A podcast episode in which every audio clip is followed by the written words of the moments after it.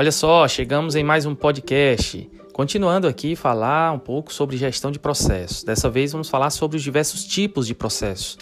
Bom, com relação ao cliente, existe o que chamamos de processo primário, que é aquele que atende ao cliente, e o processo de suporte ou processo secundário.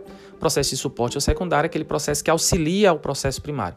Dentro da organização tem vários processos que o cliente não enxerga e esses processos são chamados processos de suporte.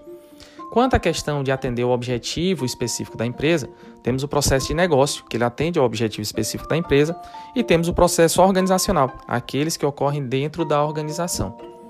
Quanto à ideia de ser dentro ou fora da empresa, temos o processo interno, onde o cliente está dentro da própria organização, e o processo externo, onde o cliente está fora da organização. Temos ainda a lógica de observarmos como esse processo ocorre. Então, esse processo ele pode ser horizontal, quando ocorre no mesmo nível, nível estratégico, nível tático ou nível operacional, e pode ser também um processo vertical, onde ele ocorre de forma ascendente, de baixo para cima, ou descendente, de cima para baixo.